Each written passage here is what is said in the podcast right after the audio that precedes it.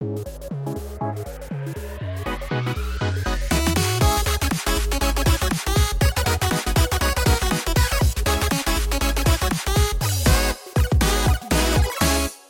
привет. Это подкаст «Люди и код» и его ведущий Антон Семин. Каждую неделю ко мне приходят программисты, инженеры и предприниматели, которые рассказывают о важных технологиях и событиях в IT. «Люди и код» — это проект медиа о программировании от Skillbox. Ссылки на медиа и наши соцсети вы найдете в описании. Обязательно подписывайтесь, чтобы не пропустить новые выпуски подкаста. Сегодня мы поговорим о геоинформационных системах, о том, что это вообще такое, какие технологии применяются в ГИС, как собираются данные и о многом другом. У меня в гостях Сергей Тюпанов. Э, Сереж, привет, спасибо, что пришел. Э, у нас э, сегодняшняя тема заявлена, она такая довольно широкая, поэтому, скорее всего, формат будет разговора такой, скорее всего, обзорный. Но, тем не менее, надеюсь, получится заглянуть под капот самых интересных и важных технологий. Но прежде чем мы перейдем к основной части, расскажи, пожалуйста, о себе, чем ты занимаешься, где работаешь и какими технологиями владеешь. Да, привет, Антон. А, спасибо, что пригласил. А, тема действительно очень интересная, достаточно обширная. Это, считай, целый, целый раздел науки, да, который в свое время отпочковался от э, географии классической. Вот, поэтому попробуем а, остановиться на наиболее, скажем так, основных моментах, вещах и направлениях. Да, давайте расскажу о себе. Работаю я на текущий момент консультантом по геоинформационным системам в компании Parma Telecom. Эта компания входит в группу компаний ITPS, она одна из лидеров, условно, по системной интеграции различных продуктов, в, и заказчиками выступают э, крупные, топовые, скажем так, да, компании в области геологии, э, инженерии, ну, в основном геологии, да, так сложилось.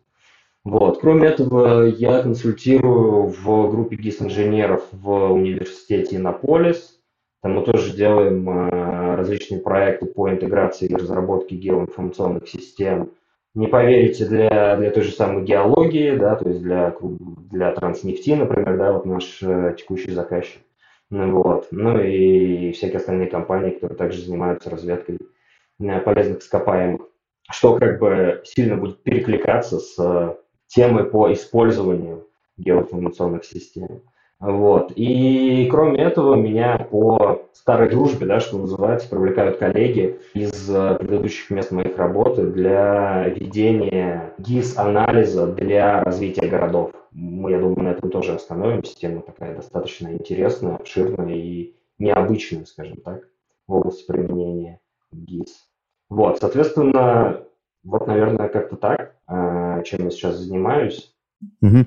А э, скажи, пожалуйста, как давно ты вообще в айтишке, с чего начинал, сразу ли вообще э, пошел в IT, или, может быть, изначально у тебя какое-то другое направление было? Вообще Вообще, да, я на самом деле закончил геологический факультет, то есть я геолог по образованию, причем такой максимально стереотипный геолог, то есть вот э, всякие геологические экспедиции в поле на три месяца, да, отбор образцов и все такое. Ну, вот. Но случилось так, что я закончив университет, э, там, по ряду причин устроился работать в компанию TomTom. Это не очень известная, скажем так, на российском рынке компания, но лидирующая на европейском рынке и в Соединенных Штатах Америки, да и на Южной Америке в том числе. Да, это компания, которая занимается производством навигационной продукции для автомобилей. То есть э, это различные карты, различные навигаторы. Они также производили. И я вот устроился к ним, работал обычным картографом, который по снимкам, э, представляете, наверное, да, по снимкам просто цифрует улично-дорожную сеть, чтобы машины могли ездить, да, по ним, по этим линиям условно улично-дорожной сети.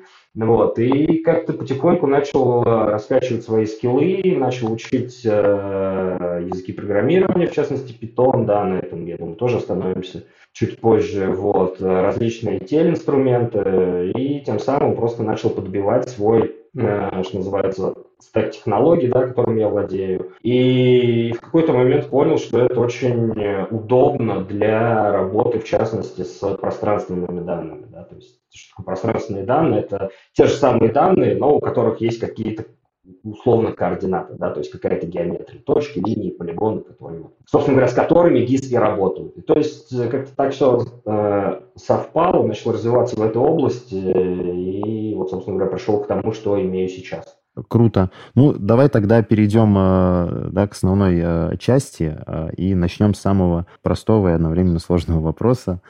Что такое геоинформационные системы и что к ним относится? А, да, это на самом деле фундаментальная такая вещь. Я вот, э, в начале нашей беседы сказал, что что такое ГИС – это некое направление, которое в свое время отпочковалось от классической географии, да, вот, в общем, в традиционном смысле понимания. Так вот, на самом деле ГИС, то есть геоинформационные системы, все, что с ними связано, это, по сути, некий набор методов и подходов к работе с данными, у которых есть одна отличительная особенность, да, вот как я сказал ранее, что они имеют координаты. Это, по сути, те же самые данные с той же самой семантикой, какая-то описательная часть, набор атрибутов, все такое, но у них есть одна отличительная черта, у них есть координаты. Они могут быть в различных проекциях, в классической проекции, которую вы видите, например, да, когда открываете карту Google. Вот, могут быть в каких-то более сложных, более хитрых, как это любят делать э, на территории э, бывшего Советского Союза, в странах СНГ. Всегда придумывают что-то свое, чтобы усложнить жизнь, э, в частности, ГИС-разработчикам и специалистам ГИС. Это вот как бы непосредственно отличительная особенность тех данных, с которыми работает ГИС, от как бы того, с чем работают в общем понимании смысла этого слова дата-аналитики. То есть как бы аналитики данных и вот условно ГИС-аналитики – это примерно одно и то же, только они работают с геометрией в том числе. А так никаких особых различий нет. Вот. А, с точки зрения примеров, ну так, чтобы тоже было понятно, самый очевидный пример – это, опять же, тот же самый Google, Яндекс, опять же, да, они позиционируются как поисковики, но в то же самое время все мы прекрасно понимаем, что у них очень много сервисов, а, которые завязаны как раз на использовании технологии GIS. Более классический пример – это непосредственно 2GIS. Да, они начинали именно как э, сервис по предоставлению пространственных данных. Уже там только через какое-то время они начали прикручивать э, к себе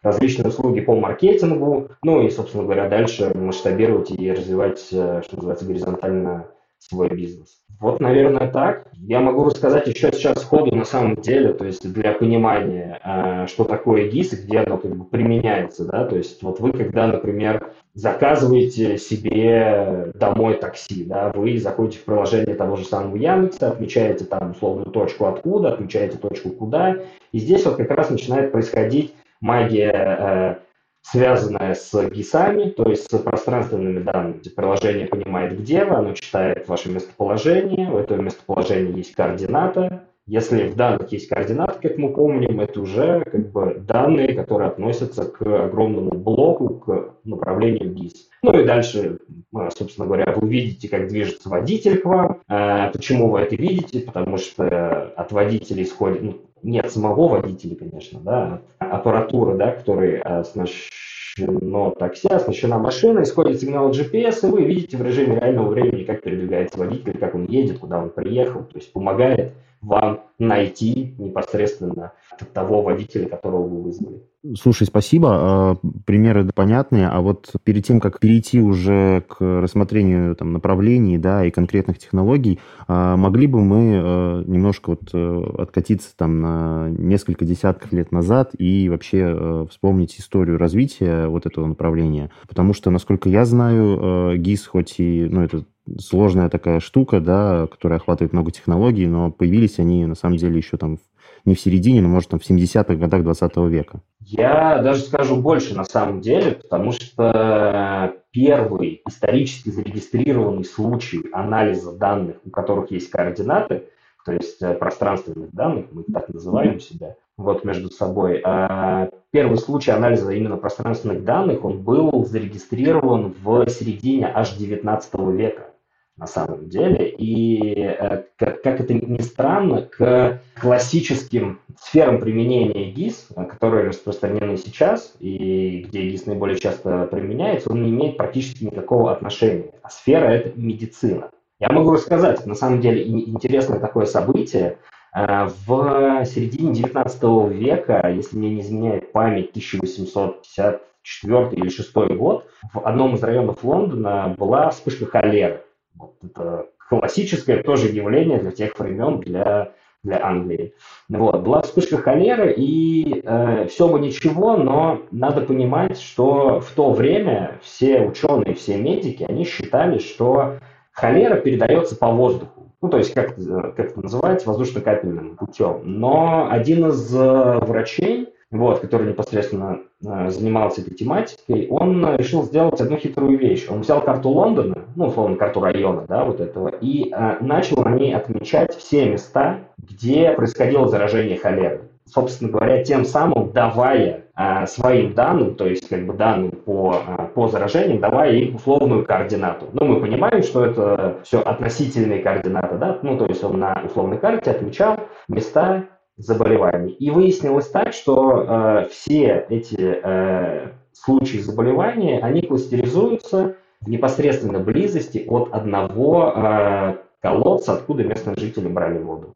Тем самым впервые в истории было сделано предположение, что холера на самом деле передается не воздушно-капельным путем, а через воду. Вот это вот является одним из первых, ну, насколько я читал, насколько я знаю, это является прям первым э, исторически зафиксированным случаем, скажем так, э, э, какого-то пространственного анализа, то есть, по сути, ГИС-анализа. Ну, вот такая интересная история. И э, самый примечательный факт в этой истории, что врача звали Джон Сноу. Но не тот Сноу, как которого все могли подумать, но да, это историческая фигура такая известная. А что затем послужило ну, уже э, возникновению того, что мы сегодня называем э, геоинформационными системами? Ну, то есть пример понятен, да, но очевидно, что э, чтобы сделать геоинформационную систему, нам нужны какие-то технологии, да, чтобы все это автоматизировать, там, сбор, обработку данных и так далее.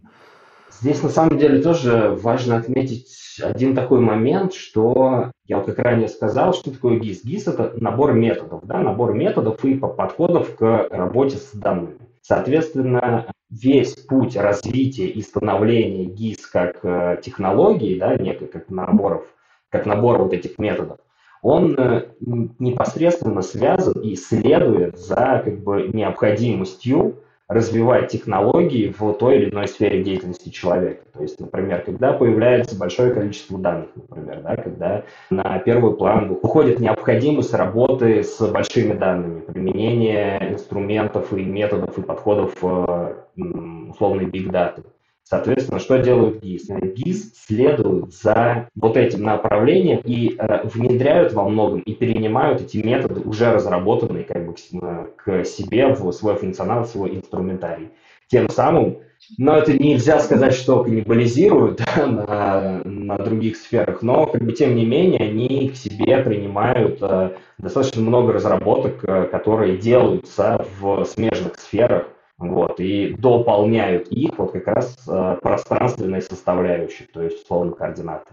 Вот, поэтому технологическое развитие вот этой вот сферы, оно неотъемлемо связано с любыми сферами, где применяются ГИС. Если, э, в, к примеру, в градостроительстве, да, мы, я думаю, поговорим отдельно сегодня про тему градостроительства, все же в градостроительстве, если э, применяется новая какая-то методология, например, э, расчета распределение магазинов по территории города, да, то здесь, опять же, сразу подтягивается ГИС, и на базе ГИС уже разрабатываются те методологии, которые необходимы градостроителям, урбанистам, там, не знаю, коллегам Варламова и всем вот этим ребятам. А, хорошо, ты вот э, как раз затронул уже э, сферы, да, в которых э, используется ГИС. Можешь поподробнее выделить самые главные, наверное, важные направления Вообще, как э, мы вот обсудили уже, геоинформационные системы, они сейчас применяются очень обширно и очень широко. Сферы на самом деле вообще любые.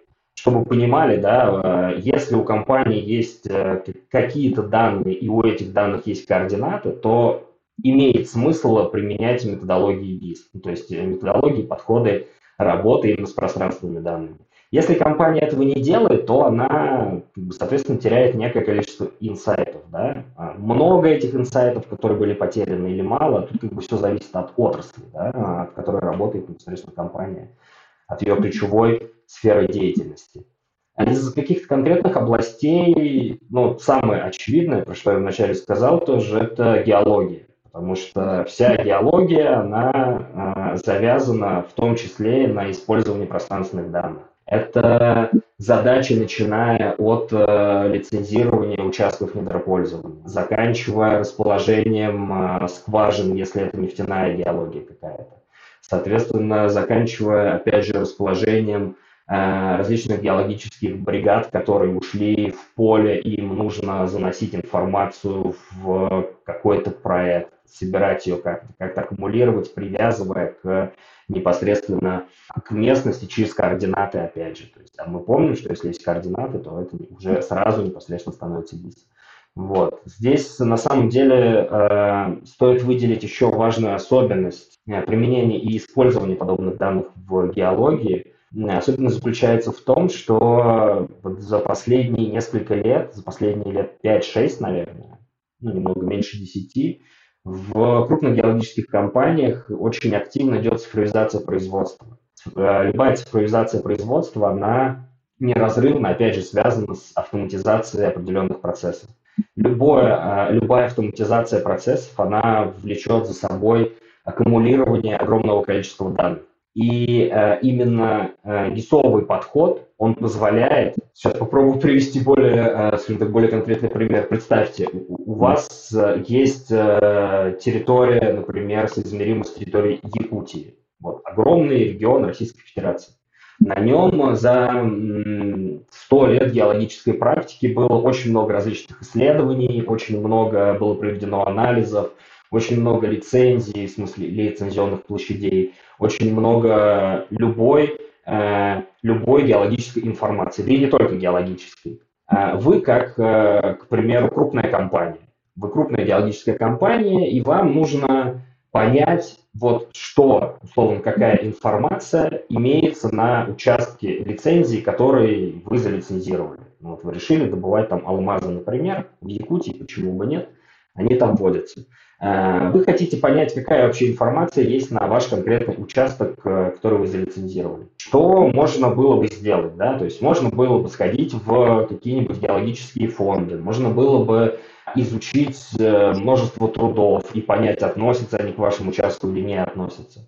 В то же самое время при наличии у всех вот этих данных, у вот этого огромного количества данных географических координат, вы можете условно взять ваш участок и выбрать им всю ту информацию, которая относится к вашему участку. То есть как это происходит? Вы, например, заходите на карту, э, условно рисуете какой-нибудь квадрат, по которому хотите получить всю информацию, и вы получаете только информацию, которая относится к вашему участку. Вам не нужно идти в фонды, не нужно читать э, целую кучу отсканенных э, старых документов геологических карт.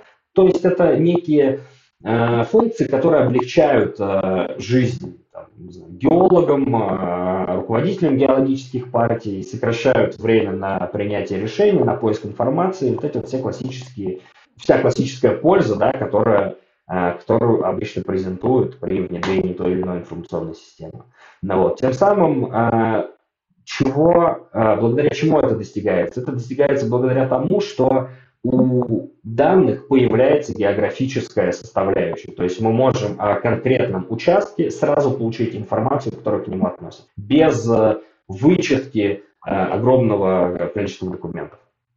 Это вот что касается геологии. На самом деле это одна из наиболее э, в геологии наиболее сильно востребованные методы и всякие подходы к анализу данных э, в, в области ГИС. Это всегда так было, и я думаю, что оно так и останется в ближайшее время. Слушай, а вот э, что насчет других сфер? Вообще можешь рассказать, насколько да, знаю, конечно. используется и в лесном хозяйстве, в сельском хозяйстве это понятно, вот в военной сфере, да, э, применяются, в сфере общественной безопасности. Про здравоохранение ты вот исторический пример классный привел. Сегодня, наверное, тоже, да, э, это актуально, особенно вот после истории с COVID-19.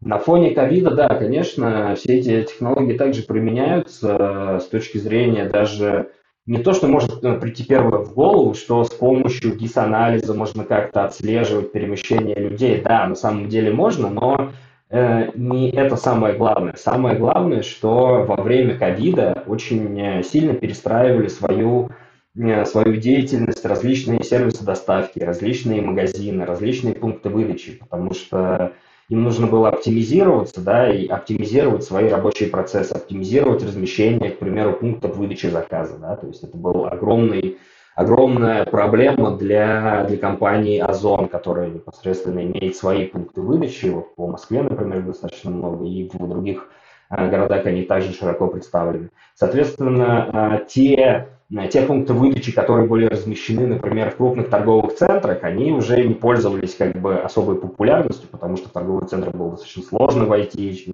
учитывая все ограничения. Соответственно, им их нужно было куда-то переносить, а переносить куда? Переносить как можно ближе к э, жилым домам, к жилым зданиям. А как выбрать оптимальное местоположение для, для его размещения? Ну, то есть мы не можем, например, разместить этот пункт выдачи где-нибудь в не самом густонаселенном да, месте, потому что нам нужно понимать, чтобы до него можно было дойти как можно большему количеству жителей, у которых есть там условно 15 минут в неделю, чтобы выбежать, э, вынести мусор и погулять с собакой непосредственно, как это было принято. Ну, вот. Все вот это вот очень сильно перестраивалось, и перестраивались, э, опять же, перестраивалась работа магазинов, потому что очень многие магазины уходили в сторону дарксторов, так называемых, то есть, э, условно, доставка еды, доставка готовой продукции уже какой-то на дом. Соответственно, нужно было понимать, где размещать с логистической точки зрения, где удобнее размещать э, подобного вида store, да, где ты можешь условно заказать просто еду и приехать на машине, быстро ее забрать, не контактируя ни с кем. Э, это послужило в том числе и э, развитию не только ГИС, да, как такового. То есть, э, как я условно ранее сказал, ГИС развивается не столько сам по себе, он развивается через вызовы, которые получают те области жизни, те области бизнеса, которые ГИС уже использовали, либо потенциально могли бы использовать. И тем самым решая вот эти вызовы через ГИС, э, вся вот эта вот э, область знаний, да, область знаний человека, область э, работа с пространственными данными, она и получает свое развитие. Кроме развития как такового ГИС через э, всякие истории с ограничением для жителей вот во время ковида, то, что мы обсудили сейчас, э, очень э, ярко и очень сильно на самом деле э, инструменты ГИС были применены именно во время именно во время ковида по результатам, скажем так, да, вот как бы, когда спала последняя волна крупная, наиболее крупная, вот, у всех градостроителей, у всех градостроителей возник вопрос, а насколько вообще наши города были готовы к, к локдауну, вот, потому что, например, э, в Москве э, есть достаточно много районов, у которых нет в зоне 15-минутной пешеходной доступности, нету, например, аптек, что как бы не очень хорошо изначально было, но вот во время различного рода ограничений это стало достаточно критично, потому что не все могут пользоваться доставкой, кому-то это неудобно, ну и так далее. Вот. Соответственно, огромное развитие именно область, э, именно область ГИСа получила в градостроительстве. Вот один из, э, скажем так, э, классных примеров тоже в Америке достаточно давно был разработан индекс, который называется Walk Score. Это то есть индекс пешеходной, пешеходной доступности. Изначально он был разработан для девелоперов, то есть для застройщиков, ну и для риэлторов, да, по сути. Что это такое? Это когда для каждой точки города мы имеем некий индекс, это аккумулятивный индекс, он складывается из многих, скажем так, показателей. Собственно говоря, что он показывает? Насколько много различных необходимых для человека в повседневной жизни благ не расположено как бы в зоне пешеходной доступности. Э, зона пешеходной доступности классически, классически берется 15-минутная, то есть урбанисты как-то собрались, урбанисты и социологи с антропологами вместе, это все относительно смежные, скажем так, специалисты с смежных областей, они собрались и решили, что как бы человеку комфортно ходить не более 15 минут вот, там, до магазина, например, до аптеки, там, до школы. Ну, до школы, до детских садов в России есть определенного рода СНИПы и ГОСТы, да, но как бы, тем не менее, вот, общественно, мировая практика, best practice, да, она заключается в том, что 15 минут. Собственно говоря, для всех американских э, городов на текущий момент, я думаю, что для всех уже, был рассчитан вот этот индекс. И тем самым мы получили некую тепловую карту города, э, где подсвечены хорошие для жизни районы, то есть где все в зоне пешеходной доступности, и плохие для жизни районы, где в зоне пешеходной доступности только там, что-то одно, например, или не очень много сервисов. А, соответственно, вот если вернуться к истории с ковидом, то что получилось? Получилось, что для огромного количества российских э, городов, ну то есть практически для всех на самом деле, мы, мы проводили это исследование несколько лет назад, для всех практически российских э, городов очень много было территорий вот, как бы, города, где реально живут люди с высокой плотностью застройки, с высокой плотностью населения непосредственно. Вот этот индекс, он, э, ну как бы не то что низок, он вот прям очень сильно низок, скажем так. Ну вот. А, соответственно, мы что начали делать, чтобы исправлять эту ситуацию? Мы начали проводить определенного рода исследования с применением гисовых инструментов, гисовых методов, именно пространственного анализа, гис-анализа, для выявления условно вот таких мест и для создания неких рекомендаций для городских администраций с точки зрения того, где бы разместить э, школу, например, где бы разместить продуктовый магазин, где бы разместить аптеки, где разместить банкоматы, например, тоже, потому что с одной стороны их вроде бы много, но с другой стороны очень сложно найти нужное тебе где-нибудь поблизости, как это показывает практика. И так далее. То есть э, на что это влияет? Это влияет глобально на Э, качество и, э, ну, в основном на качество, да, на качество э, планировки территории. Под планировкой территории здесь опять же можно понимать абсолютно все, то есть это планировка именно городского пространства города как отдельной единицы, планировка отдельных районов. В планировку также входит, как я сказал, размещение различных сервисов. Сервисы это, вот опять же, продуктовые магазинчики, кафе, пекарни, вот это вот все – это хорошая практика, опять же, которая пришла вот к российским урбанистам, к российским градостроителям, градостроительным компаниям, ну вот, и к, компаниям, э, которые занимаются консалтингом в области э, развития городов. Это все пришло к нам с Запада условно, но в то же самое время в этом есть как бы здравый смысл, и мы реализовывали такие проекты по благоустройству именно территории, исходя из тех инсайтов, которые мы получали, исходя из анализа пространственных данных. То есть, когда ты просто на основании из анализа ты видишь, э, где в городе плохо, и ты понимаешь, что исправить, и ты понимаешь, как это исправить. Собственно говоря, это вторая область, а, вторая крупная область, где очень активно, очень э, ярко, скажем так, применяется геоинформационная система. А ты уже упоминал э, технологии, да, ты говорил про бигдату, э, еще другие штуки упоминал. Но вот э, могли бы мы подробнее поговорить о том, вот, что лежит в основе современных геоинформационных систем. Я сейчас ну, просто вот объясню, да, насколько я знаю, вот, пока готовился, читал, что сейчас используются спутники, беспилотники, да, та же бигдата.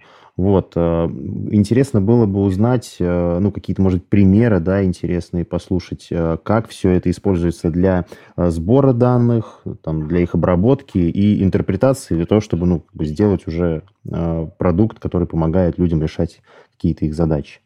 Да, конечно. Тут на самом деле я на, вот, на протяжении всего нашего разговора не выдаю каких-то суперсекретных вещей и постоянно говорю, что работа с пространственными данными то же самое, что с обычными, те же самые подходы. Ну, вот. И здесь я как бы продолжу эту свою традицию. На самом деле все, э, все достаточно просто. Не, все достаточно просто и все как в любом условном процессе разработки любой информационной системы, любого сервиса. Это начинается с шага сбора данных нужно, чтобы что-то анализировать, нужны вот непосредственно сами данные. Как ты правильно сказал, э, сейчас активно применяются данные дистанционного зондирования Земли. То есть это спутники, они бывают э, абсолютно различных типов. Это тема отдельной вообще лекции.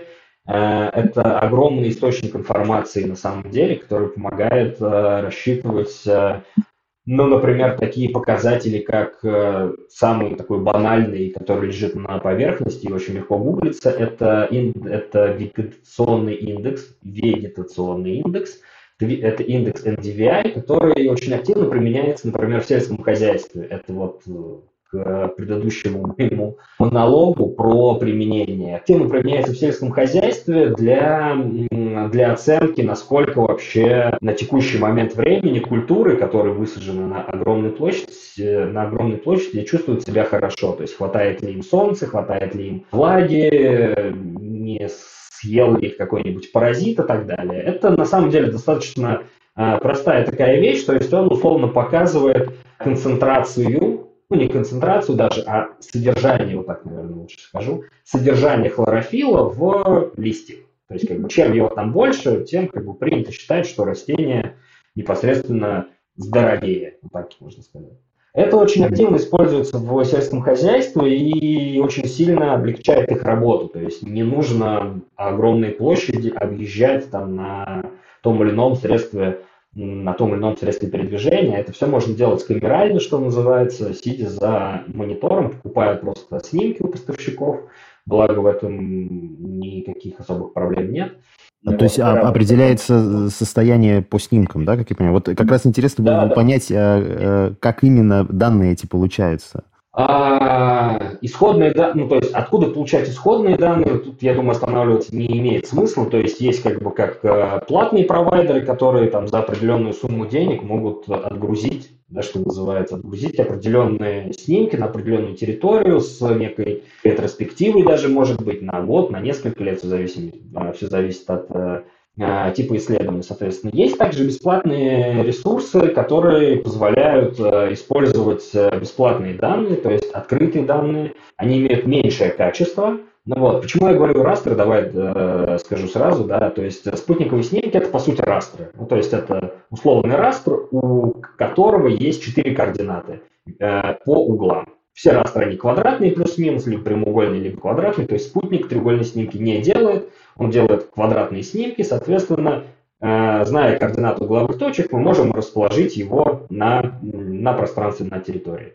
Вот. А, просто как бы классические снимки, которые мы, например, видим в том же самом э, Яндексе или в Google или на картах Bing, например, да, мы их можем включать, это просто ну, скажем так, просто фотографии земной поверхности. Они имеют высокое разрешение, да, как бы с этим все понятно. Но они не годятся именно для аналитики. Для аналитики используются мультиспектральные снимки. Мультиспектральные снимки, они, э, собственно говоря, также э, поставляются определенными провайдерами этих данных, и также есть открытые данные. Что такое мультиспектральный снимок? Это некий пирог слоеный, где каждый слой из себя представляет э, снимок поверхности Земли в определенном спектре. Вот, к примеру, для расчета индекса NDVI используются э, два спектра всего. Это видимый красный, вот, как это ни странно, учитывая, что мы ищем зеленый цвет, но тем не менее, используется видимый красный в комбинации с ближним инфракрасным спектром. При определенной комбинации двух, скажем так, вот этих э, каналов мы и получаем тот э, непосредственно индекс, который указывает нам на, на качество зелени. Опять же, да, как это ни странно, вроде бы красный цвет, но зелень. Ну, вот. Э, все, собственно говоря, все работы по анализу э, космических снимков именно мультиспектральных, они как раз э, проводятся, используя, скажем так, это называется растровая алгебра. Потому что у нас есть растры, мы понимаем же значение в каждой ячейке этого растра. Да? Вот, если для для классических трехканальных растров мы знаем а, значение в ячейке красного, зеленого и условно-голубого, да, RGB. Ну вот, то для мультиспектральных в каждой точке мы знаем значение именно вот для конкретного канала. И оперируя вот этими значениями, складывая их между собой, деля друг на друга, есть более сложные операции непосредственно, вот, мы получаем а, те или иные результаты анализа, вот, которые помогают, вот, в частности, в сельском хозяйстве. Это если говорить про данные на самом деле, но э, снимки космические, то есть э, данные дистанционного зондирования Земли,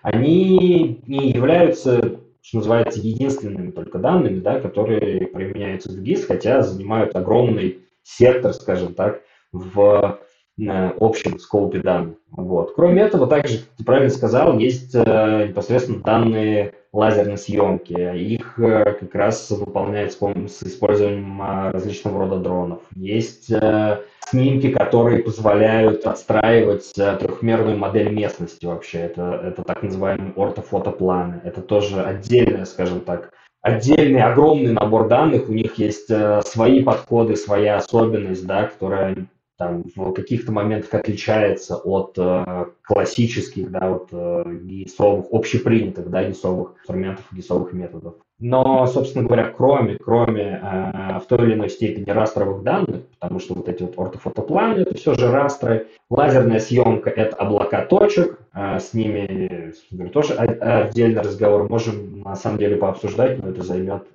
достаточно много времени. Есть еще также векторные данные, так называемые векторные данные. И вот, э, к примеру, если мы вернемся к картам Яндекса или Google, то, что э, вы видите, когда приближаете или отдаляете карту с помощью, э, с помощью скролла мыши, вот, это на самом деле не растр, как вам может показаться, это на самом деле вектор. И вот именно по вот таким векторным данным и происходят основные процессы, которые вот используются в геоинформационных системах. Потому что если есть вектор, у него есть определенная семантика, этой семантики может быть бесконечно много. С помощью именно векторных данных происходит навигация автомобилей, которую используется во всех э, автомобильных навигаторах, на всех картах. Э, именно с помощью векторных данных строятся маршруты из одной точки в другую точку и так далее. То есть э, это скажем так, наиболее крупный, наиболее большой блок э, данных э, для геоинформационных систем, именно векторные данные. Соответственно, вот в двух словах еще про векторные данные. Э, огромная прелесть векторных данных еще заключается в том, что на них можно вешать свойства, ну, просто когда я говорю вешать, как бы, да, присваивать, что называется, для, для векторных объектов для них можно присваивать э, свойства высоты. Тем самым, как только мы присваиваем туда свойства высоты, мы сразу переходим в э, трехмерное измерение, что очень полезно, например, для той же самой, для того же самого градостроительства, для планировки территории, чтобы, чтобы рассчитывать определенные показатели, да, с которыми работают градостроители. Ты когда рассказывал про технологии, которыми владеешь, упомянул Python, да, там и другие языки программирования. Вот можно об этом поподробнее, как можно использовать программирование, да, вот э, в этой сфере, ну, с примерами, да, соответственно. И какие э, алгоритмы а, используются для обработки а, там, больших а, объемов данных, потому что, как я понял, ГИС, а, вот как ты только что сказал, да, это просто огромные пласты различных там точек, координат, да, и так далее, векторных данных. Да, конечно. Касательно языков программирования, ну, здесь как бы тоже все по классике на самом деле. То есть для чего вообще как бы можно применять тот или иной язык программирования. Во-первых, это автоматизация процессов. Это огромное подспорье, что называется. То есть э, я вот э, вначале, когда представлялся, упомянул Python. Да, Python это наиболее распространенный язык программирования в сфере GIS. И именно в сфере автоматизации процессов, автоматизации расчетов, оптимизации каких-то каких действий, да, то есть когда ну, то есть это банальный пример, да, вместо того, чтобы 40 минут выполнять одни и те же действия, мы это просто автоматизируем, пишем 4 процедуры, э, загоняем это в цикл, и как бы вся работа происходит за нас, и тратится только машинное время, что достаточно важно. Почему это важно еще? Потому что достаточно много данных. Если очень много данных, то не всякое железо, что называется, может э, с ними работать, может их условно переварить.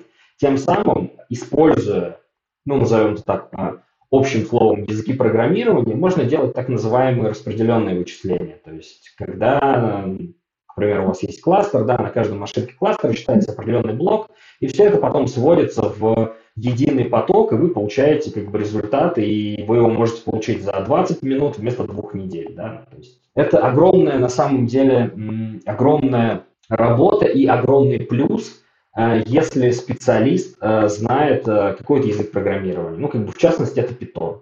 Есть достаточно много специалистов э, гисовых, которые не знают Python, но знают R. Слышали ли вы, наверное, про про, подобный язык, да, он в основном применяется для анализа данных, для аналитики именно данных. Язык программирования R. Это вот как бы что касается непосредственно работы с самими GIS-данными, их анализом, их хранением, их э, преобразованием и так далее. То есть как бы здесь э, равных питону нет на самом деле, и все это признают, и даже производители, вендоры именно гисового как бы софта делают упор на то, что вся вот автоматизация, вся работа, она происходит э, с помощью использованием питоновских библиотек, тех или иных. Если говорить про, например, мы вот начали говорить про то, как вообще гисовые системы разрабатываются, да, и как бы, кроме того, что нам надо собрать данные, мы понимаем, что много источников, нам их надо как-то обработать, здесь это либо условно голый SQL, да, либо это Python, который позволяет более гибко, скажем так, э, обрабатывать, обрабатывать эти данные и получать результаты анализа. Собственно говоря, дальше что? Дальше э, нам нужно как-то эти данные э, использовать в в тонком клиенте, что называется. Ну, как бы тонкий клиент это какое-то веб-приложение или мобильное приложение, к примеру, да, вот. А здесь как бы тоже все на самом деле классически, то есть это классические фронтенд разработчики, к примеру, на JS, которые просто берут наши рисовые данные и встраивают в какой-нибудь iframe, вот, и как бы тем самым формируя, э, формируя конечный продукт или некую точку входа, некую точку получения этих пространственных данных. Единственное, что я упустил сейчас один важный шаг, это как раз шаг доставки именно гисовых данных на, на тонкий клиент. Потому что, представим, у нас есть некая база данных, некая СУБД, например, Postgres. В ней хранятся пространственные данные. Кстати, здесь тоже важно отметить, что в голом виде в классической СУБД пространственные данные храниться не могут. Как правило, как правило, для этого используются различного рода экстеншены для SUBD. Ну вот, если говорить про, про Postgres, это классический, а, классический PostGIS.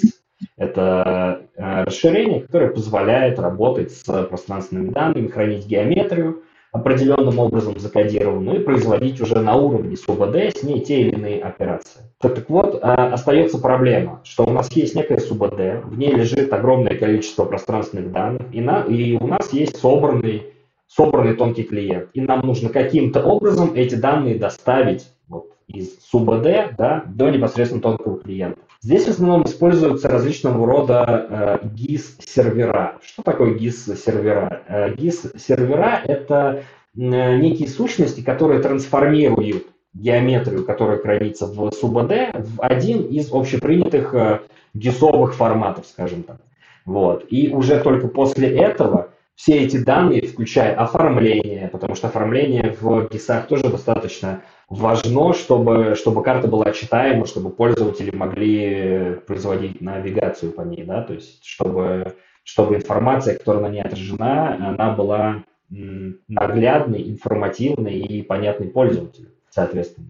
Вот. То, то есть, если подытожить, то э, основные шаги, что называется, по разработке любой геоинформационной системы, это сбор данных. Под сбором данных сюда же, наверное, можно включить э, создание архитектуры, проработка архитектуры хранения данных, потому что здесь тоже есть свои нюансы. Много, да, но тем не менее об этом не надо забывать, что архитектуру прорабатывать нужно. Это выбор одного из нескольких, многих даже, можно так сказать, именно гисовых серверов, которые будут транслировать данные из СУБД на на тонкий клиент и непосредственно разработка тонкого клиента. То есть как бы три основные такие вещи. Они, в принципе, опять же, тоже мало чем отличаются от э, классических э, шагов, блоков да, разработки любой информационной системы, но в гигисах они также применяются с одной оговоркой, что там еще есть координаты.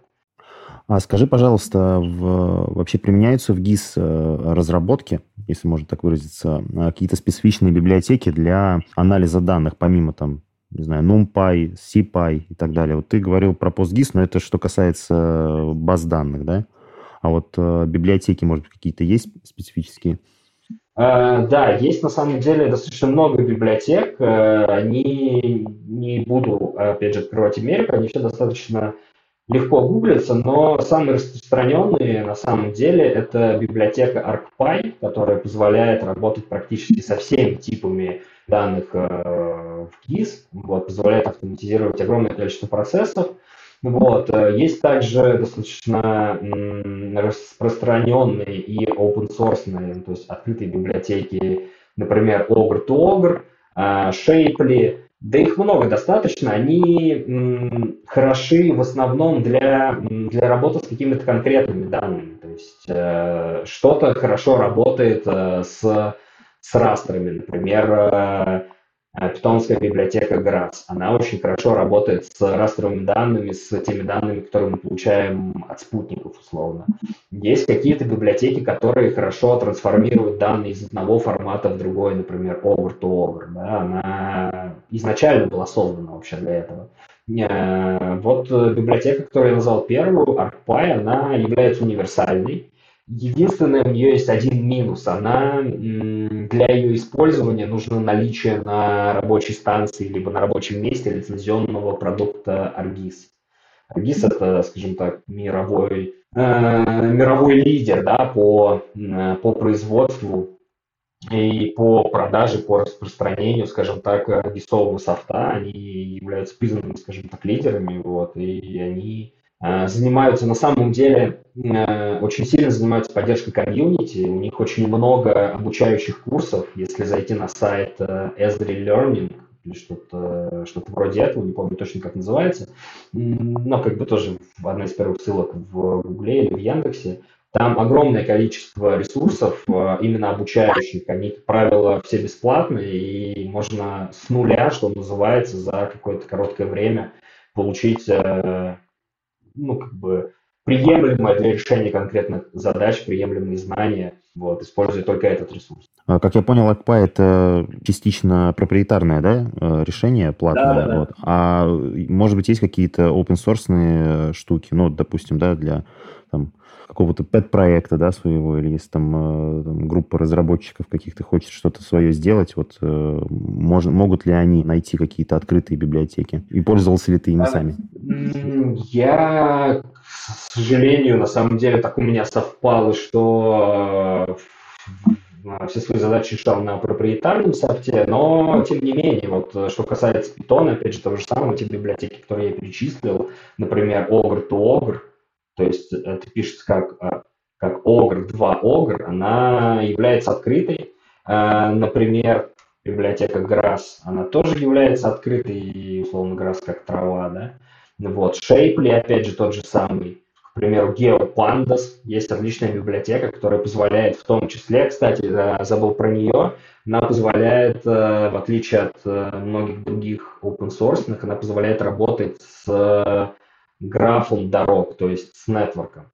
А имея возможность работы именно с нетворком, мы можем а, заниматься планированием, скажем так, и построением различного рода маршрутов, то есть автомобильных, пешеходных, строить различные зоны доступности, решать классические, кстати, задачи коми-воежора, когда у нас есть э, 7 условно местоположений на территории города, и нам нужно кратчайшим да, маршрутом пройти по каждому из них, то есть зайти в каждый из них, э, называется построение оптимального маршрута. Вот. Ну или задачку мировижора, да. Вот, поэтому достаточно много на самом деле и непроприетарных решений, в частности для использования и для анализа данных а, в толстом клиенте, например, да, на десктопе. Есть софт, который называется QGIS или Quantum GIS. Не принципиально как его называть, он является свободно распространяемым, вот, он не лицензируем, а, у него активное очень комьюнити, под него можно писать достаточно много а, инструментов, достаточно много экстеншенов, которые будут позволять расширять его функционал. И, кстати говоря, все эти экстеншены пишутся на питоне. То есть здесь как бы тоже он а, не нарушает, что называется, традицию общепринятую. А, не могу не упомянуть наши любимые нейросети. Да, вот. Используются ли в ГИС нейросети сегодня? Да, и на самом деле это очень интересная такая тема. А, используются они достаточно обширно. И ну, вот на примере задачи а, по, по поиску оптимального места для размещения очередного магазина пятерочка на территории города, к примеру. Ну вот, кстати, у, у X5 у них э, есть отличные отличная команда GIS-аналитиков, вот, которые справляются со своей задачей на ура, и это вот можно писать в учебниках о том, как они грамотно и четко размещают новые филиалы и закрывают старые, и все это, собственно говоря, они делают с применением инструментов GIS-анализа, как это ни странно.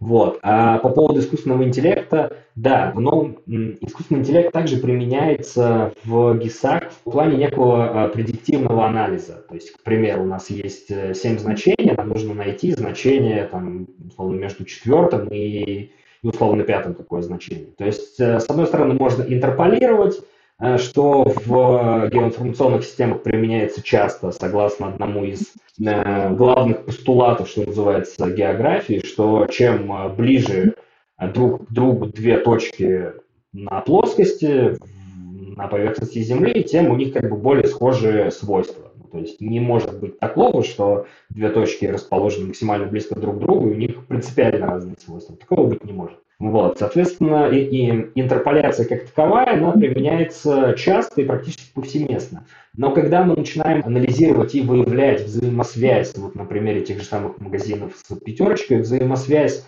э, количества населения, среднего чека, трафика, который проходит через, я имею в виду пешеходного трафика, например, трафика, который проходит через участок дорожной сети мимо какого-то конкретного дома, например. Данные сотовых операторов туда еще также можно прикрутить. Например, добавить еще средний уровень зарплат в районе, и тем самым мы набираем огромное количество показателей, которые в той или иной степени, в той или иной степени могут э, оказывать влияние на, скажем так, покупательскую способность людей и на, например, на посещаемость, то есть на проходимость конкретного магазина. Вот. Поэтому в геоинформационных системах э, какое-то время назад родилось э, небольшое направление, но достаточно важное для геомаркетинга.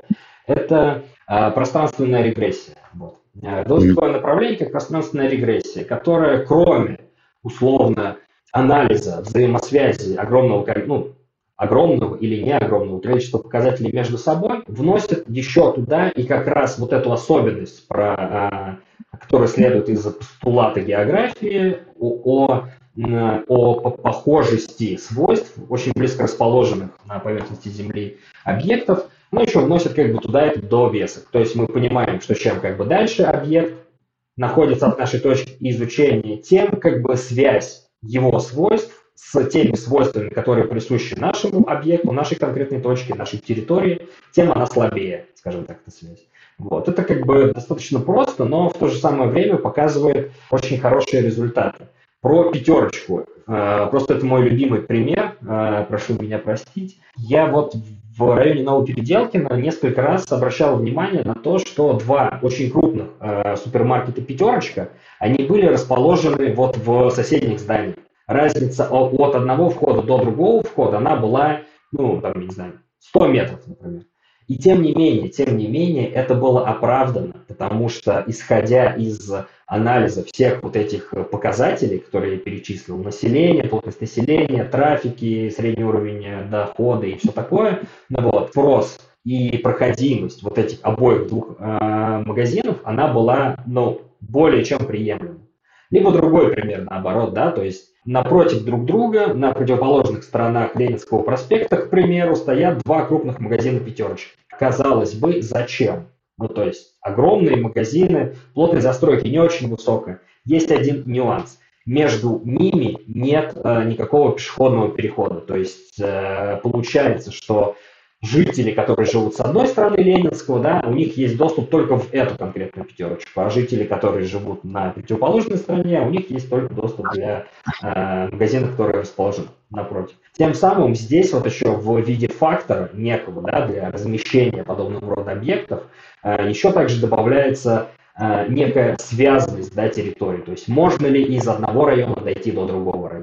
И все вот эти вот показатели, они непосредственно вгружаются в модель и тем самым обсчитываются. И, к примеру, бизнес-аналитики, маркетологи, в частности, очень у меня распространена у них эта тематика, они получают э, достаточно правдоподобные, скажем так, предложения от сетки, от гис-аналитика, да, где как бы, располагать тот или иной магазин, что-то может быть закрыть, то есть как оптимизировать, скажем так, что называется, сеть. А, слушай, ты наверняка, э, ну, может, не наверняка, возможно, ты следишь за новостями, да, в, в этой сфере. Вот скажи, пожалуйста, за последний год, может быть, два, э, были или есть какие-то стартапы, которые, ну, прям вот, знаешь, э, тебя удивили, да, которые обещают очень многое? А, да, их на самом деле достаточно много, но по условно роду своей деятельности, как бы по роду и интересов своих текущих, я стараюсь следить именно за применением ГИСов в градостроительстве. И но это не год, наверное, последние веяния, а немного больше, то есть где-то в районе года лет двух-трех, но тем не менее, на протяжении этого времени эта тема развивается, это тема цифровых двойников городов и э, тематика City, то есть умных да, городов. Это, опять же, казалось бы, почему это связано с ГИСами, но потому что там есть координаты, мы это помним, потому что э, есть вот отличный пример, кстати, э, город в Саудовской Аравии, его проектируют сейчас и начинают активно строить, город называется Неом. НИОМ, четыре буквы. Это уникальный вообще на самом деле архитектурный проект. Это город длиной, по-моему, больше 150 километров и шириной всего метров 200. Ну, то есть вот такая вот длинная вытянутая вещь. Его еще называют э, горизонтальным небоскребом или лежачим небоскребом, как-то так. Вот, это максимально технологичный город по задумке непосредственно. И в чем как бы там применение ГИСов, да, кроме того, что ГИСы активно начинают и научились работать, и появились инструменты, появились методы по работе с потоковыми данными, то есть с данными в режиме реального времени, большого объема, опять же, это, собственно говоря, всякие OPC-UA протоколы и так далее. Вот. Но в то же самое время ГИСы помогают э, в вот такой странной формы город, заместить в нем все необходимое для комфортной жизни человека. То есть вот как раз эта концепция, про которую я говорил, 15-минутный город, да, чтобы в зоне 15-минутной доступности все было, вот, все, все необходимые человеку сервисы. Вот в подобный странного рода объем, странной формы объем, ИСы активно участвуют, активно вовлекаются и активно применяются. А ты упомянул э, концепцию цифровых двойников. Э, можешь поподробнее рассказать, что это такое? Да, э, цифровые двойники, ну то есть что такое цифровой двойник? Цифровой двойник это некая, некая копия, некая цифровая копия того или иного объекта. В геологии, например, как бы тоже цифровые двойники достаточно активно применяются, создаются цифровые двойники месторождений, например, да, где но они там, как правило, выглядят как э, некий большой э, операционный дашборд, где оператор месторождения или там, не знаю, главный геолог, например, в зависимости от должностных обязанностей, они видят как бы всю информацию с всех подконтрольных, скажем так, объектов, да, с объектов учета, скважин и так далее. Так вот, собственно говоря, то же самое, примерно то же самое и для цифровых двойников именно городов. То есть э, это абсолютная копия города, абсолютная копия города с воспроизведением всех процессов, всех основных процессов, с огромным количеством датчиков непосредственно, которые также, э, к примеру, работают по, вот, э, упомянул, по OPC-UA, то есть это данные в реальном времени, которые поступают в обработчик, обработчик событий агрегируется при необходимости, с ними дальше происходят какие-то процессы, выводятся на экраны оператором и, и так далее. Для чего вообще глобально нужно создавать цифровые двойники городов, в частности, или, или отдельных районов? Самое очевидное, да, что называется, это удобство администрирования, да, то есть удобство дирижирования всеми функциями, которые свойственны городу. То есть это от работы автомобильных светофоров до э, обслуживания и мониторинга различных коммуникаций, э, электросети, различные водопроводы, канализации и так далее. То есть это все, э, все максимально цифровизируемо цифрови... и цифровизируется как бы до сих пор. В том числе и в российских, на самом деле, городах. К слову, есть такой небольшой город Забайкальск, ну вот, на берегу Байкала находится, например, мы несколько лет назад внедряли туда систему умного города, что было, э, мне кажется, одно из первых вообще внедрений подобного рода технологий в российский город. Ну вот, ну это, скажем так, тема наверное, разговора, э, достаточно долго. Но в то же самое время и кроме, кроме удобства и простоты управления и дирижирования вот этими процессами, которые происходят в городе, цифровые двойники очень полезны при моделировании различного рода ну, назовем их так, чрезвычайных ситуаций, то есть различного рода затопления, то есть имея точную копию города, зная, как э, условно работают ливневки, вот для Москвы, например, актуально, может быть, было бы, а, условно, как работают ливневки, как, э, какая у них пропускная способность, мы можем моделировать, например, сильный ливень, который э, поднимает уровень воды на определенное количество, определенное количество пунктов, например, да, и мы можем как бы на территории города выявлять, какие пешеходные переходы будут затоплены, что будет не затоплено, ну и, собственно говоря, так далее. То есть это одна из, одно из важнейших направлений, для чего вообще глобально создавались, появилась идея создания цифровых дневников именно городов.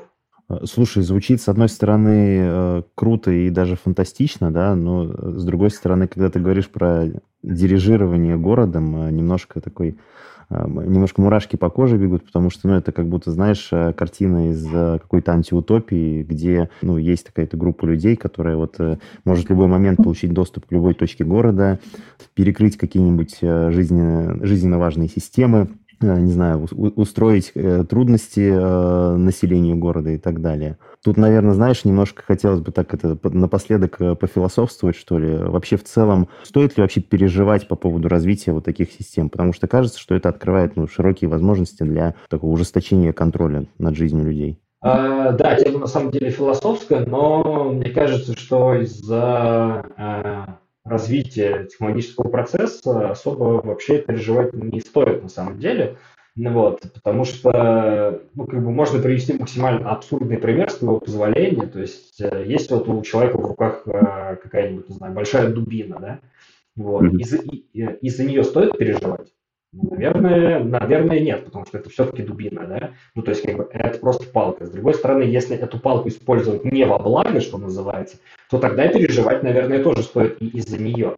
Здесь вопрос, на самом деле, больше в том, что как э, подобного рода разработки и технологии регулируются, для чего они используются. То есть, здесь это действительно философский вопрос, он во многом риторический на самом деле, потому что на него как такового однозначного ответа нет. Да, переживать стоит, но применять как бы следует. Вот, наверное, так. Хорошо, спасибо. А, ну, заключительный блок, э, карьерный.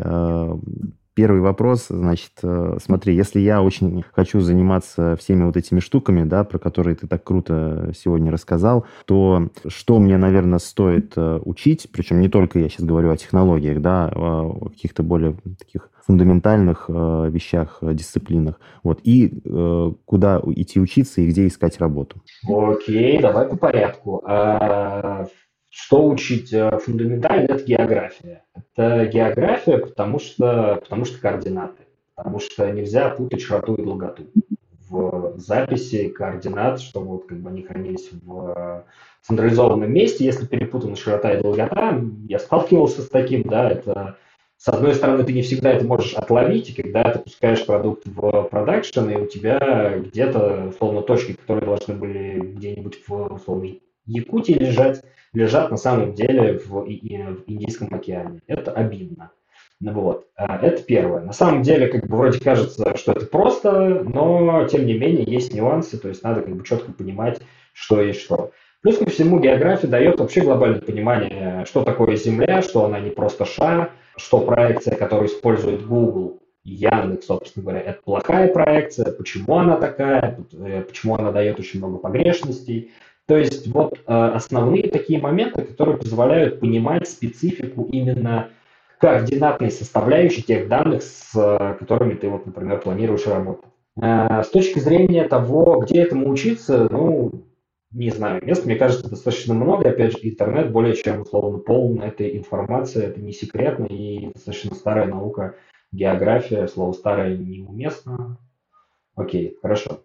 Опытная наука, география. А, по поводу более прикладных вещей, достаточно много, опять же, сейчас в университетах, в российских университетах много курсов – а, не именно вот э, там условно курсов, что вы, вы сдаете экзамен, идете учиться, а так называемых курсов повышения квалификации, не знаю, как это еще сказать, ну вот, которые закладывают, кроме как э, того, что некую географическую базу, но еще и дают фундаментальное понимание о том, как работать с этими данными. То есть, что такое пространственные выборки, чем э, условно полное вхождение отличается от неполного, как оптимизировать процессы именно работы с пространственными данными. Оптимизировать здесь я не имею в виду написать какой-то скрипт, который все за тебя сделает. Нет. Вот как а, с какой стороны лучше к этим данным условно подойти? С точки зрения инструментария, уже если переходить к инструментарию, то опять же в интернете очень много курсов, которые обучают э, от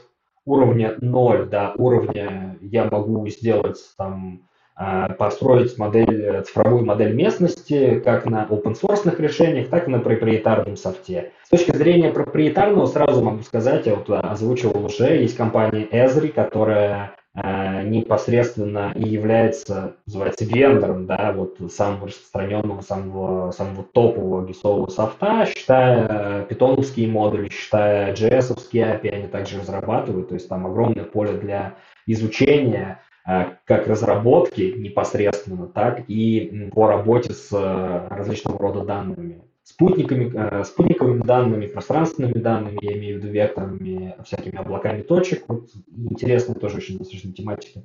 Это все можно изучать на их условном ресурсе, либо делать упор на open source. По open source бесконечное количество ресурсов в интернете, просто э, геоинформационные системы. Забивайте в гугле, если интересен язык именно Python, геоинформационные системы Python. И начиная от условно каналов на YouTube, заканчивая уже какими-то отдельными исследованиями на какую-то отдельно взятую тему. Вот. Э, информации на самом деле достаточно много, но я вот опять же сказал на самом деле про Python касательно изучения языков программирования. Тут э, не знаю, как э, сказать, на правах рекламы или нет, но это как бы действительно, на самом деле, такой факт. Э, я вот начал изучение питона, это действительно не реклама, то есть э, я начал изучение питона изначально на Курсере, давно-давно, еще много лет назад, мне там не понравилось, и я пришел на Skillbox и как бы закончил, не помню, как называется курс,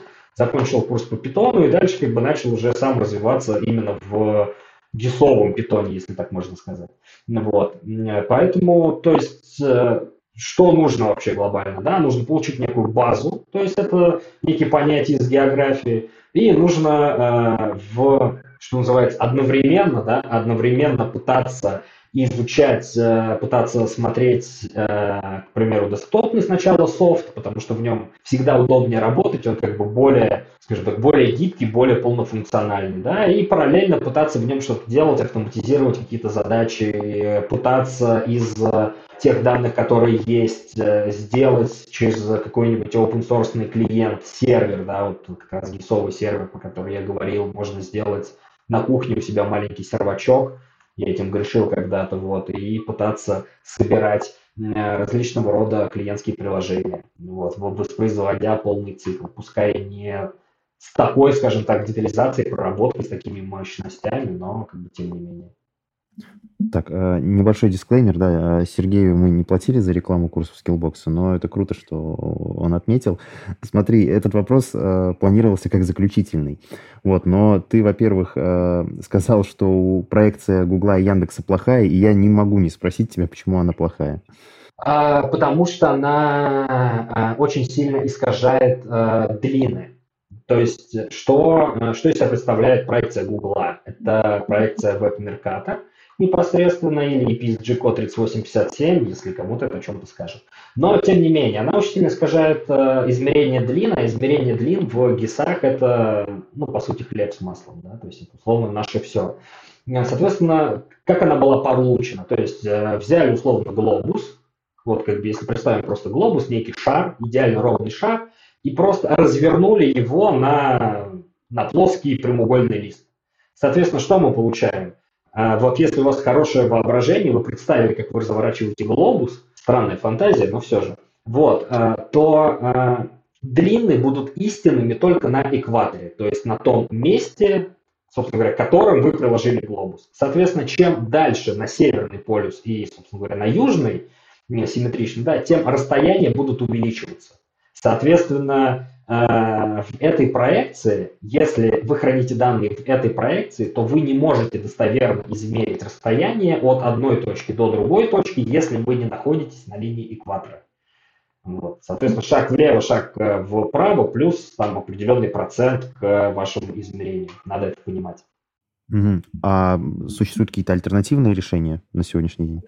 Да, существуют альтернативные решения. На самом деле количество географических проекций бесконечно большое. Они абсолютно разные для э, различных регионов, для различных частей света.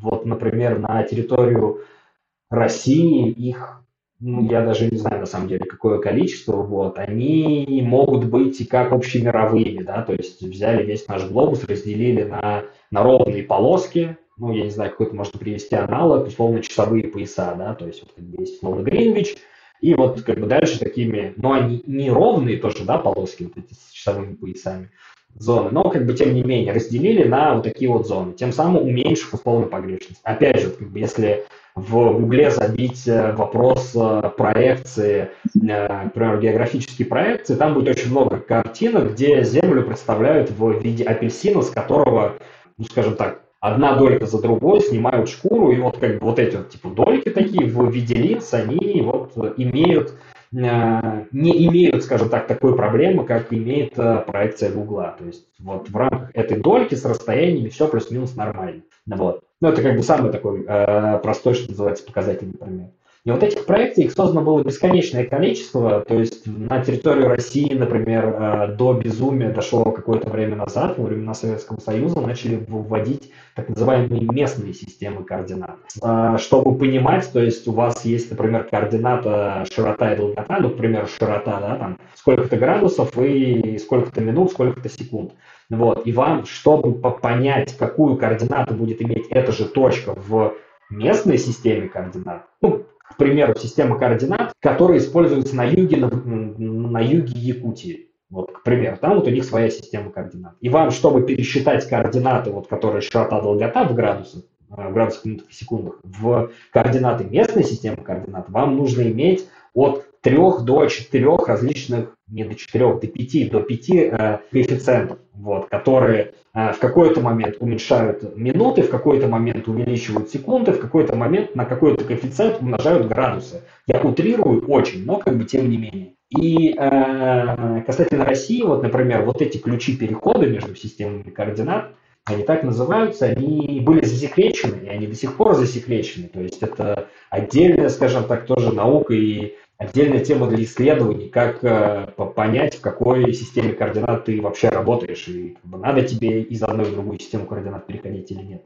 И вот это вот все как раз, э, к слову, про обучение, да, это все как раз э, закладывается на, на изучение фундаментальных принципов работы с различными системами координат. То есть если они будут известный, скажем так, специалисту, то из одной системы в другую сконвертироваться особых проблем не составит. То есть сразу будет понимание, где ты находишься, в чем ты работаешь. И последнее, ты уже несколько раз э, говорил про некое облако точек, но я не могу просто не спросить тоже, что это такое, потому что ты говорил, что это важная какая-то штука, да, очень интересная, о которой стоило бы поговорить. Да, облако точек – это некий набор координат э, в трехмерном пространстве. У них есть широта, долгота, то есть э, измерение плоские, да, и есть как бы некая, э, некая координата по, по высоте, ну, то есть некая координата z, да, она называется, как правило, у всех учебниках математики. Вот, соответственно, как получаются эти облака точек? Используются, как правило, различного рода лазерные сканеры – вот. То есть, э, к примеру, есть некий лазерный скан. Это можно представить как в каком-нибудь классическом американском блокбастере, да, где есть какое-то подземелье с разветвленными шахтами, ходами. Вот, надо получить схему вот этого всего подземелья. Сколько путей, куда они ведут, как они между собой связаны. Вот, и вот в американских блокбастерах в этих, э, в подземелье, в это, простите за слово подземелье, запускают неких дронов, которые лазерами сканируют стены и, и оператору передают, скажем так, э, объемную картинку. Вот, собственно говоря, что они делают. Они, они занимаются лазерным сканированием. В современном мире не, не все так технологично, скажем так, но, как бы, тем не менее, суть остается неизменной с помощью специальных лазеров сканируется, э, сканируется либо поверхность, либо помещение, либо какой-то объем. Каждая точка получает э, свою тройку координат, x, y, z, соответственно. Вот, и на основании этих координат в опять же, специализированном, в, в открытом или в проприетарном софте, отстраивается некая трехмерная модель. Это может быть как некое замкнутое помещение, какой-то резервуар, комната, какое-то, ну неважно что, какое-то замкнутое помещение. Либо это может быть непосредственно поверхность Земли. Как получить э, подобное облако точек для, для поверхности Земли, для создания цифровой модели местности, опять же, которая в последующем может быть использована для создания цифрового двойника города или э, как основа для цифрового двойника. Да? Ну, вот. Э, используются дроны, обвешиваются специализированной аппаратурой, именно лазерными сканерами, и запускаются по определенной траектории, тем самым а, покрывая как бы, всю, всю площадь города. А где это вот все, можно а, посмотреть, пощупать, может быть, там пару-тройку каких-то крутых э, проектов посоветуешь? Я так сходу не скажу сейчас на самом деле. Если это будет удобно, уместно и условно так делается, могу погуглить что-нибудь, вспомнить, скинуть ссылку там, на ресурс, если можно будет разместишь. Да, да, мы потом тогда просто в материалы к выпуску приложим. Думаю, это было бы интересно. Слушай, Сереж, в целом у меня вопросов больше нету. Если есть какие-то темы, которые было бы важно осветить, но я их упустил, то можешь поделиться. Я думаю, что даже на самом деле, наверное, нет, потому что, как-то ни странно, за час с небольшим, с очень небольшим, насколько я понимаю, мы вроде бы прошли с тобой по основным темам, э, по основным, а, что называется, блокам знания да, о ГИС. Ну, условно, как я себе это представляю, у всех как бы свое мнение, но тем не менее.